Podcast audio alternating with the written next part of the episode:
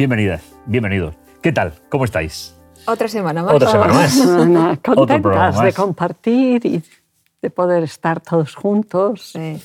La verdad es que es, un verdadero placer ¿eh? poder compartir y sobre todo hablar de la Biblia, que es algo que a los creyentes nos interpela mucho, mucho, mucho. La verdad es que estoy feliz y enfrentamos el capítulo 4. ¿eh? Ya, vamos, ya vamos avanzando en la serie. El título, Jesús, nuestro hermano fiel. Un tema desde luego muy recurrente. Ya hemos hecho alguna referencia a él en los capítulos anteriores, pero finalmente ahora vamos a centrarnos directamente en esa función. ¿Cuál es el versículo que el autor del, tema ha elegido? Hebreos 2.14. ¿Lo leo? Sí. Em, la nueva traducción viviente dice, debido a que los hijos de Dios son seres humanos, hechos de carne y sangre, el Hijo también se hizo de carne y sangre, pues solo como ser humano podía morir y solo mediante la muerte podía quebrantar el poder del diablo, quien tenía el poder sobre la muerte. ¿Qué significa esto de, que solo como ser humano de sangre y carne podía morir por a ver, nosotros? Precisamente aquí volvemos a las dos líneas que hemos hablado anteriormente. Si era Dios, no podía morir. Al hacerse ser humano, entonces está en esa limitación. Es otro de los argumentos bíblicos para que antes de la encarnación era, era Dios en toda su dimensión. Por lo tanto, tiene que no descender, porque Él, él descendió del cielo a la, tierra para nosotros pasemos de la tierra al cielo. Es un, es un, movimiento de ascenso y de descenso. Por lo tanto, por cierto, la traducción me gusta en lo, de, lo del ser humano eh, y, Pablo acierta en la idea. Es decir, como Dios no podía morir, porque Dios no muere, tiene que limitarse a una experiencia como ser humano, me gusta muchísimo esa, es, esa idea, o como hijo de hombre, que también sería una buena traducción. ¿Por qué? Pues para pasar por donde nosotros pasamos. Así que, eh, como Dios no podía morir. Y tiene que ver con eh, el concepto bíblico del, pariente redentor o vengador. A ver, eh, efectivamente, lo que pasa es que en la época de Jesús el concepto de Goel estaba muy perdido. Eh, se perdió en los primeros momentos de la historia de Israel. Es verdad que aparece en el libro de Ruth, es donde aparece con mayor eso, y también aparece en el libro de, Job, que sería el primero. Pero en la época de Jesús no estaba ya tan claro en la, interpretación bíblica mm. eh, el concepto de Goel, de garante. Pero bueno, en cierto modo, para Dios como autor de la Biblia a través del Espíritu, ese concepto estaba totalmente. Y es fundamental en el concepto de juicio bíblico, juicio hebreo, que es la aceptación del garante de lo que yo no puedo resolver, él lo resuelve. esa es la gran idea de, ese, de, esa idea que tenemos en el, tema, en el tema de hoy. Pero de luego a mí me ha encantado cuando has hablado de que se hizo ser humano. ¿Por qué? Porque como Dios no era posible que muriera. Muy bien, pues gracias por la lectura. Eh, hacer una pequeña síntesis, Hebreos 2 nos habla Jesús, sobre Jesús al referirse a los hijos de los seres humanos como hermanos, eso ya lo hemos visto. En segundo lugar, en el Hebreos 1 nos dice el Padre declara la soberanía del Hijo, en Hebreos 2 el Hijo manifiesta la fidelidad de Dios. Es decir, ¿veis? Es, esa, ese, es ese movimiento de ascenso y descenso que la deidad hizo. ¿Para qué? No para que hubiese un ser humano más, no para que hubiese un muerto más. Eso ya estábamos acostumbrados desde, Abel, sino para que nosotros lleguemos a la eternidad. Entonces, bajó para subirnos a nosotros a ese proyecto eterno. ¿De acuerdo? Muy bien. Hermanos como redentor. ¿eh? Eh, es simplemente estamos desarrollando esas, esas ideas. Eh, en el, material se citan algunos versículos de Levítico 25 donde, donde está ese, ese concepto del que redime alguien que lo ha perdido todo, alguien que no tiene capacidad para resolver el problema. Mm. Institucionalmente se elegía a una persona que tenía capacidad y entidad. ¿Cuándo dejabas de ser responsable? Cuando aceptabas al garante. ¿Cuándo eras culpable? Cuando no lo, aceptabas. ese, ese, concepto de juicio hebreo ¿eh? Es muy, muy importante en la historia de la redención, ¿eh? que, que, finalmente es lo que nosotros estamos hablando. Hebreos 2, del 14 al 16, ¿eh? es un poquito... Eh, simplemente eh, voy a plantear el versículo 14. Rosa Blanca, ¿podrías leerlo, por favor? Sí. 2, 2, 14. Así que por cuanto los hijos participaron de carne y sangre, él participó de lo mismo para destruir por medio de la muerte al que tenía el imperio de la muerte, esto es, al diablo, y librar a todos los que por el temor de la muerte estaban durante toda la vida sujetos a servidumbre la clarividencia de, Pablo es, es, es, genial. Es, genial. Él, era un hombre con una preparación muy, muy, muy, muy, muy especial y sabe desarrollar muy bien todas estas ideas. ¿eh? En este pasaje nos describe como esclavos del diablo. Y es un tema que a mí me sigue preocupando. ¿Sabéis por qué? Porque Satanás ha conseguido que de todo le echemos la culpa a Dios. Y hay una resignación innata en el creyente frente a asumir que Dios hace esto o hace lo otro o hace lo demás allá, que finalmente será uno de los temas que vamos a desarrollar en, el, capítulo de hoy. Sin embargo, Pablo identifica, no sé cómo lo veis, pero identifica como el autor de todo el problema al diablo, es decir, al malo. Mm. Es decir, no lo identifica como la serpiente antigua, como Satanás, sino el diablo. Es, el concepto que aparece en toda la segunda parte de la Biblia, que es el que hace el malo, el que hace el mal. ¿eh? Esa es un poquito la idea. Pues bien, no se avergüenza de llamarnos hermanos. Pues un poco la comparación que hace Pablo ¿no? de, Jesús con, Moisés.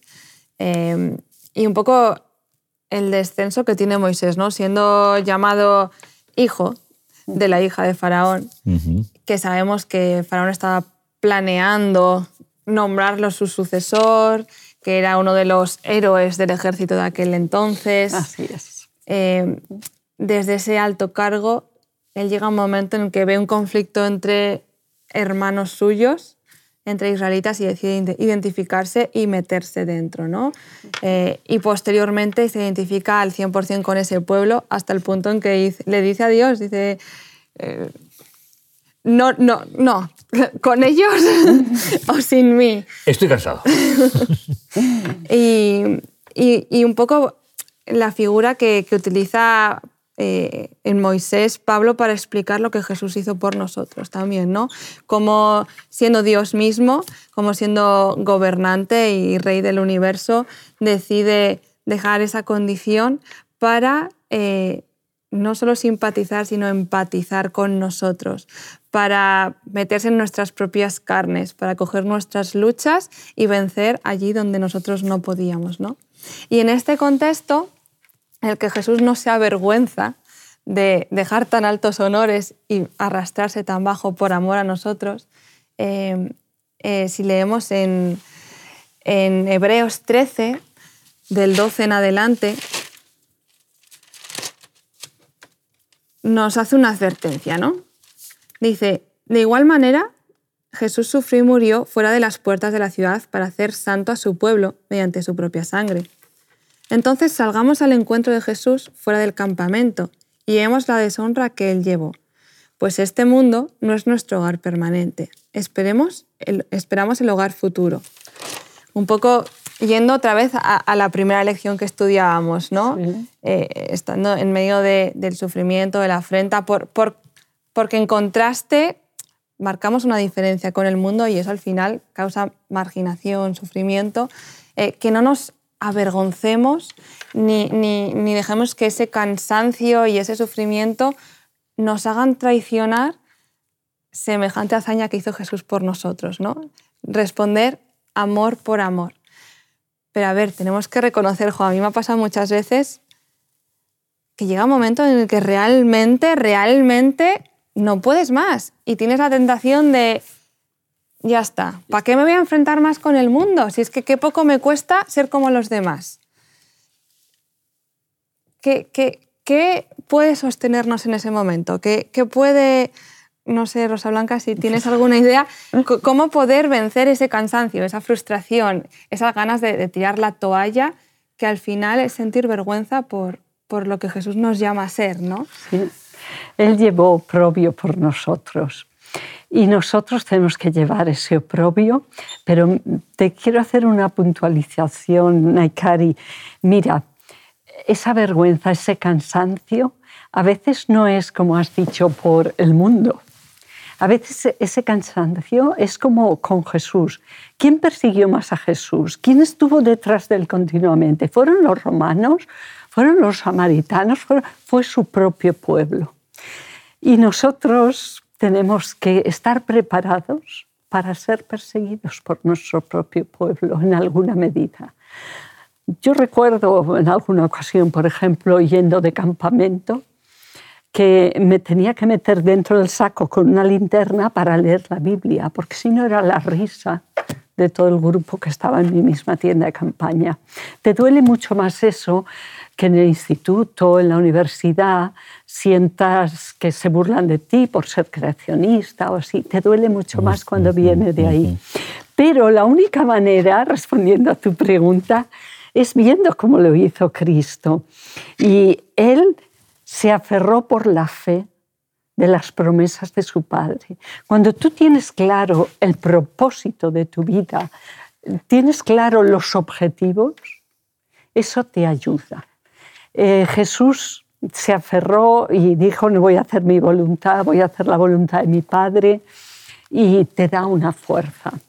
Eh, es el fundamento sobre la roca. Estás fundado sobre la roca. No sé si he respondido a tu pregunta, pero quizá quieres añadir algo. Es decir, que no sé si me lo pregunta ella a mí, no lo sé, es decir, que sería, que sería interesante, ¿no? A ver, eh, una persona se avergüenza cuando los objetivos no los tiene claros. Todos hemos pasado situaciones en las cuales nos, hemos sentido mal y situaciones en las que nos hemos sentido bien. ¿Cuál es la diferencia? ¿Quién nos acusa o quien se ríe de nosotros? No. No. No. Es decir, a mí en alguna ocasión me dijeron, oye, tú que no pareces muy tonto, ¿de verdad que crees en la Biblia? es decir, eso me lo han dicho a mí, ¿no? O como tú hablabas de, la creación o tal. Es según nuestra disposición en el momento mirando los objetivos que conlleva ser creyente o ser creacionista o cualquier otro aspecto que es probablemente de la Biblia, el que te permite que te influya más o te influya menos la, persona que en ese momento se ha cruzado en nuestro camino. Eso es un poquito para complementar lo que tú estabas diciendo. Jesús tenía tan claro, tan claro el objetivo que no es que no sufriera. Es decir, Jesús, Jesús lloró. Jesús sudó sangre. Pero no porque le atacaran, sino porque le daba pena a esa gente que no iban. ¿Cuál era la diferencia? Que Jesús tenía asumido el final, de su ministerio. Sí. Con lo cual, yo creo que para responder a, tu pregunta sería con otra pregunta. ¿Lo tenemos claro cuáles son los objetivos de ser creyente? Porque entonces no nos llevarán de un sitio a otro, claro. aunque sea la misma pregunta siempre. Pero es verdad que a veces la pregunta nos ayuda a resolverla y algunas veces nos hunde, hunde más. Pero yo creo que está más en nosotros que en los demás. ¿Por qué? Porque los demás siempre van a hacer las mismas preguntas. Siempre. sí, sin diferencia. ¿Cuál es nuestra capacidad de tener claro cuál es el objetivo de ser hijo de Dios y hermano de Jesús?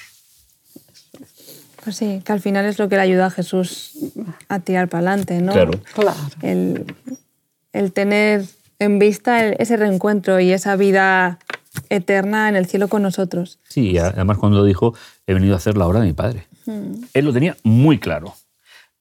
A mí me parece que esa idea es la que nosotros tenemos que recuperar un poquito. Tenemos claro el privilegio de tener un objetivo a nuestra vida que no acaba en la cama de un hospital. Hmm. Eso es algo que es realmente importante. Eh, yo no sé si me permitís, yo, no soy mucho de, de, contar historias, ¿no? pero un familiar mío muy cercano eh, cuando falleció hace dos años y algo, le dije, ¿por qué quieres que, oremos? ¿Sabéis qué me contestó? Nada. Déjame descansar, que lo que quiero es encontrarme con tu Padre cuando Jesús venga. Ha sido la única enferma de mi ministerio que no me ha dejado orar por ella. Y fue mi madre. Curioso. Es decir, y descansó en paz. Lo tenía claro. ¿Sabéis a veces la falta de objetivos en el creyente nos lleva a situaciones así. Por eso eh, tu, planteamiento, Necari, me parece, de verdad, me parece espectacular, mm. porque no solo nosotros, sino otras personas que puedan llegar a este tema. Tenemos que sentirnos muy, muy decididos a señalar cuál es el objetivo de ser creyente. Sí. Y no solo el objetivo, porque el objetivo también nace un poco de, la razón de ser, de, la causa, ¿no? Y, al final, conocer a Dios a través de Jesús eh, te da mucha seguridad, te da una base firme sobre la que puedes construir una vida entera con objetivos, con, una meta y, trabajar con, con, el plan adelante, porque no estamos solos, porque el camino está abierto, porque tenemos asegurado el amor de Dios, pase lo que pase, porque tenemos su poder y porque tenemos eh, pues eso, los objetivos al alcance de la mano y, ya no somos esclavos del pecado. Sí, porque si me permites, cuando nosotros miramos el arte, la literatura, la pintura, de cómo se representa a Dios, tienen todas las mismas limitaciones que el ser humano. Mm. Todas. Inclusive hubo culturas que tenían un Dios borracho, Baco. Sí, sí. Baco. Eso, eso Las mismas pasiones, los mismos defectos. E-, ese es la, el interés que Dios tiene en que no estemos en la idolatría. No porque Dios sea un Dios caprichoso, no, no, porque estamos limitando. Cuando, cuando, ponemos, cuando, ponemos, un Dios delante eh, entre Dios y nosotros, estamos limitando esa experiencia religiosa. Y es exactamente lo, lo que tú estabas planteando. Dios no quiere que nos limitemos por nuestras propias limitaciones personales, por raza, por, por, por, cultura, por, por, experiencia, no quiere que nos limitemos. Eh, por eso en el libro de Hebreos está muy claro ese paralelismo. En el capítulo 1 donde leímos, Dios, o sea, Jesús es Dios, la imagen misma, su sustancia, y ahora nos presenta a un Dios que se hace hombre. Y cuando dice carne y sangre, yo quiero añadir, porque en el tiempo de Pablo él no lo sabía, pero hormonas también. Carne, sangre y hormonas. A ver, las hormonas son muy importantes, controlan el metabolismo, controlan el apetito, controlan el sueño, controlan el comportamiento, la sexualidad, nuestro sistema inmunitario. Cuando dices, es que tenía una subida de adrenalina, ¿eh? Jesús tuvo subida de adrenalina. Jesús compartió nuestras mismas hormonas. Eso nos da una felicidad. Eso es todo para nosotros, es saber que nuestra propia carne, siendo semejante en todo a nosotros, triunfó. Él nunca desarrolló una mente carnal, una mente pecaminosa, nunca desarrolló, pero su carne, sus hormonas, que es lo que nos manda, eran las mismas que nosotros. Si Él triunfó siendo en todo semejante a sus hermanos, Él es capaz de hacernos triunfar. Él ya triunfó, como bien has dicho, Él completó, pero ahora lo quiere completar en nosotros. Cristo en nosotros, la esperanza de gloria, lo quiere hacer en nosotros, en esta misma naturaleza.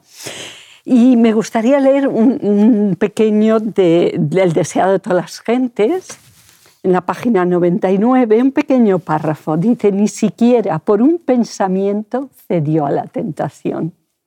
Así también nosotros podemos hacerlo. La humanidad de Cristo estaba unida con la divinidad. Fue hecho idóneo para el conflicto mediante la permanencia del Espíritu Santo en él. Y él vino para hacernos participantes de la naturaleza divina. No solo es que él era divino y humano, vino para hacernos participantes de la naturaleza divina. Mientras estemos unidos con Él por la fe, el pecado no tendrá dominio sobre, nosotros. Es tan grande, es tan maravilloso que dices, Señor, me lo creo y hazlo, porque yo por mí misma no. Pero a mí, a mí Él me, lo ha prometido. A mí me gustaría plantearte, ya que tú estás desarrollando este tema, a mí me gustaría plantearte una pregunta que, que yo me la hacía. Es decir, ¿en qué es diferente Jesús a nosotros? Y, el autor dice, en que no fue ensobrecido por el pecado. ¿Y ¿Cómo podemos entender nosotros eso eh, desde el punto de vista del momento en el que vivimos, de la humanidad que compartimos, ese genoma del cual Dios creó, eh, eh, que ese sería el, término hebreo para, para el tema de la, de la creación. Es decir, ¿cuál, ¿cuál, sería exactamente el concepto que nos ayudaría a comprender eh, a los que estamos contigo? Es decir, esa diferencia. Era ser humano como nosotros, pero hay algo que lo hace superior a nosotros y que finalmente va en, beneficio nuestro. ¿Cómo, ¿Cómo, lo verías? Pues bueno, yo vería que nosotros, cuando nacemos de nuevo, somos en todo como Él. Pero antes de nacer de nuevo, nosotros hemos desarrollado una mente pecaminosa, con lo cual ahí, al haber desarrollado, eh, no podemos decir como Cristo, viene Satanás y no tiene a qué aferrarse, no tiene nada en mí. Nosotros hemos vivido anteriormente al nuevo nacimiento unas situaciones que nos han limitado. Ahora bien, también es verdad que cuando yo nazco de nuevo, muero. ¿Qué muero? Muero al viejo hombre. Eso no tiene que limitarnos de tal manera que nos aferremos a ello diciendo, es que anteriormente yo... No, yo he muerto y he nacido con Cristo. Y cuando nazco con Cristo, si el Espíritu Santo está en nosotros, la imagen de Jesús se irá formando en nosotros. No es que yo me levante de las aguas bautismales y sea idéntico a Cristo, sino que la perfección cristiana es un camino y Él en nosotros llegará donde tenga que llegar. Él lo sabe. Eh, haciendo hincapié un poco a lo que estás diciendo, hay personas que creen que el bautismo es mágico. Mm. Y que cuando sales de las aguas bautismales, pues solo te faltan alitas para, salir, volando. No, no, no, no. El bautismo es lo que abre el estado de la gracia. Y además es una demostración exterior de algo, de algo. que va por dentro. Que, va por dentro. No, no es más que una demostración exterior. Eh, yo lo vería así. Él es en todo semejante a nosotros. Eh, él nunca desarrolló una mente pecaminosa. Nosotros hemos tenido un antes, pero con Cristo no tenemos que preocuparnos por ese antes. Podemos salir victoriosos, como Elena White dice aquí, del pecado no tendrá dominio sobre nosotros. Amén. Yo no sé cómo, pero amén. Por, eso, fe. Por eso de Jesús se dice que es el, el, segundo Adán. Efectivamente. Es decir, Adán y Eva fueron pecadores cuando pecaron. Sí, sí. Antes no. No. Pero nosotros tenemos una naturaleza, entonces por eso es el segundo Adán.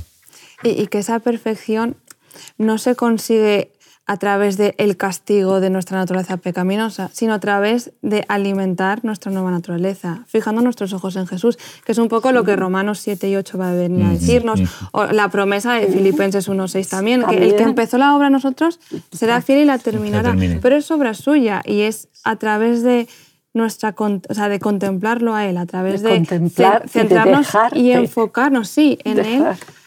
Porque mm, la lección trae otro texto en, en Hebreos 2.10 que a veces yo creo que lo hemos malinterpretado en nuestra historia como cristianos, ¿no? Que dice, convenía a Dios que mediante el sufrimiento hiciera a Jesús un líder perfecto, apto para llevarlos a la salvación.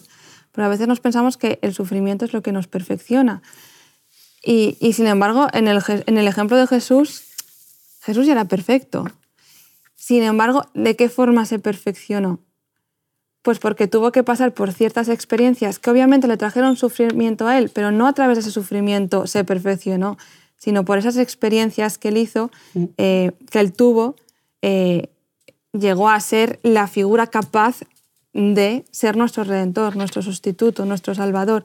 Y aquí me estoy refiriendo a la encarnación. Un ser infinito, eterno, como Dios, llegarse a convertir en alguien limitado, como un ser humano, eh, vivir en un mundo de pecado, donde existe el hambre, el dolor, eh, el sueño, las necesidades fisiológicas y la incapacidad muchas veces de satisfacerlas, ¿no? Porque cuando él vino no vino a vivir a un palacio, vino como una persona pobre también. Em, el resistir a las tentaciones del diablo, ese conflicto que se crea en torno, eh, convivir con la humanidad y los problemas relacionales que eso trae. Cuando murió José, me imagino que él también sufriría al ver sufrir a su madre, sus hermanos, los discípulos, todos los enfermos que tenía alrededor. Esa eso también traía sufrimiento a su vida, ¿no? Eh, cargar con el pecado de toda la humanidad, sufrir la muerte eterna. Son sufrimientos que él tuvo que llevar Para, para, para poder salvarnos a nosotros, por ocupar nuestro lugar, por poder decir, también empatizo contigo. Y empatizando y viviendo lo mismo que tú has vivido, te digo que es posible, Amén. Así es. que es posible. Y también por lo que padeció, aprendió la obediencia, aprendió lo que nos cuesta obedecer a nosotros. Se dio cuenta de lo fuerte que es la tentación y que solo aferrado a su padre conseguía vencerla. Entonces se dio cuenta de nuestra debilidad, de nuestra imposibilidad, de que él tenía que hacer ese sacrificio porque nosotros no teníamos otra manera. De hecho, él sabía perfectamente a qué venía. Nosotros cuando nos nacemos, no. Nosotros cuando, cuando nacemos, ni mm, sentir, no, pero prefiero, eh, no sabemos cuál va a ser el devenir de, de- de nuestra vida. Pero él sabía perfectamente como Dios a qué venía. Y lo asumió. Y lo, y lo asumió. Entonces, eh, yo creo que es necesario que se matice un poquito el tema del sufrimiento. Comentabas de que a veces no se ha entendido bien el texto. Estoy totalmente de acuerdo contigo. Hay toda una teología ¿eh? de, de acercamiento a Dios a través de- del sufrimiento, lo cual no comparto eh, absolutamente para nada. No, no cabe en la mentalidad de un Dios de amor, No, no en la mentalidad de un Dios bueno. No, no puede querer eso para nosotros, ni, ni ser un camino No. para nuestra el salvación. flagel- flagelarte como tal no sirve absolutamente para nada. No nos sirve. Ahora, sufrimiento como cristianos tendremos y sufrimiento como no cristianos. En la vida va a haber sufrimiento. Podemos encauzarlo hacia el bien o hacia el mal.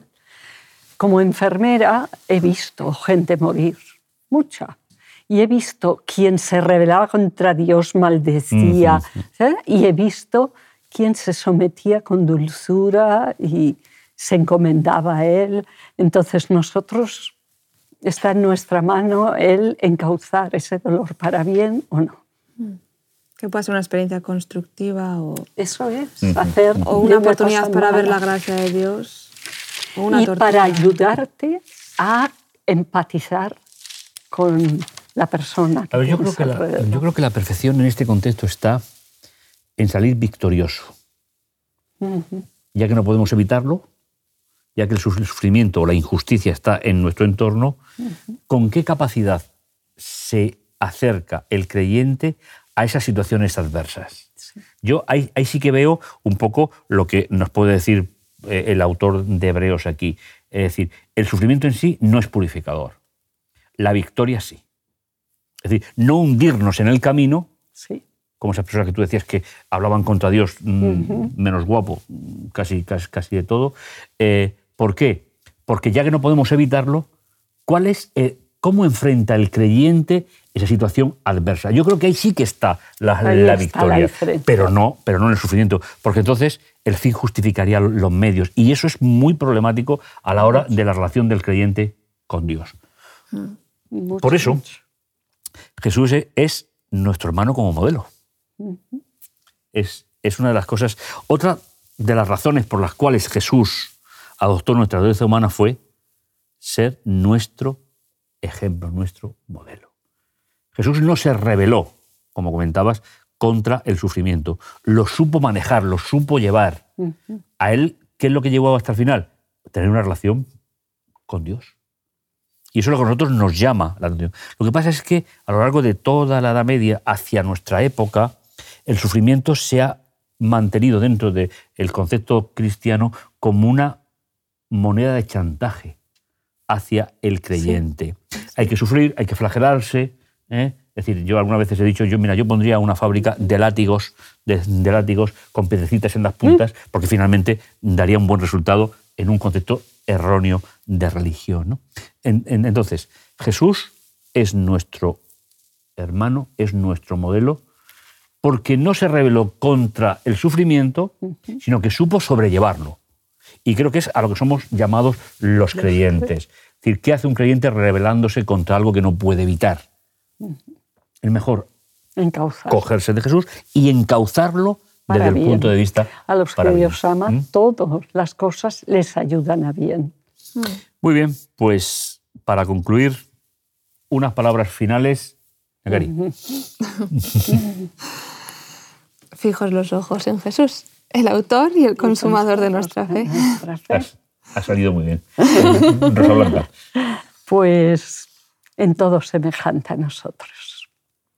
Ese que fue, era la gloria de Dios y su misma sustancia se hizo en todo semejante a nosotros.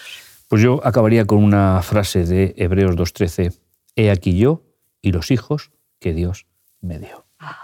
Vamos a orar si os parece. Rosa Blanca, ¿nos acompañas? Con mucho gusto. Querido Padre del Cielo, estamos gozosos del privilegio de poder eh, aprender más de este libro de Hebreos, en el que nos enseñas que tu Hijo vino a estar con nosotros. Que tu Espíritu Santo nos dirija al estudiar este tema. En el bendito nombre de Jesús. Amén. Amén. Amén. Pues nos emplazamos para el próximo programa. Ah, ya nos vemos. ¿Seguimos? ¿Seguimos con la, con Seguimos la serie? adelante. Esto se pone cada vez más ¿A interesante. que sí? Bueno, pues nos damos las gracias los tres, Los ya que el programa tres. lo hacemos los tres, y nos emplazamos para el próximo Ajá. programa. Que el Señor nos bendiga, nos dirija y nos prepare para poder seguir compartiendo este precioso mensaje con aquellas personas que lo necesitan. Nos encontramos en el siguiente programa. ¿De acuerdo? Hasta De acuerdo. Pues hasta, hasta la hasta próxima entonces. semana. Hasta la próxima semana. Te invitamos a tener una experiencia más allá del sábado, convirtiendo tu unidad de acción en una iglesia hogar en donde la Biblia, la oración intercesora, la fraternidad y la testificación sean vuestro estilo de vida. Así experimentaremos un poder renovador en la iglesia y en el cumplimiento de la misión. Suscríbete a nuestro canal de Hot Media para no perderte ninguna escuela sabática viva. Que Dios te bendiga.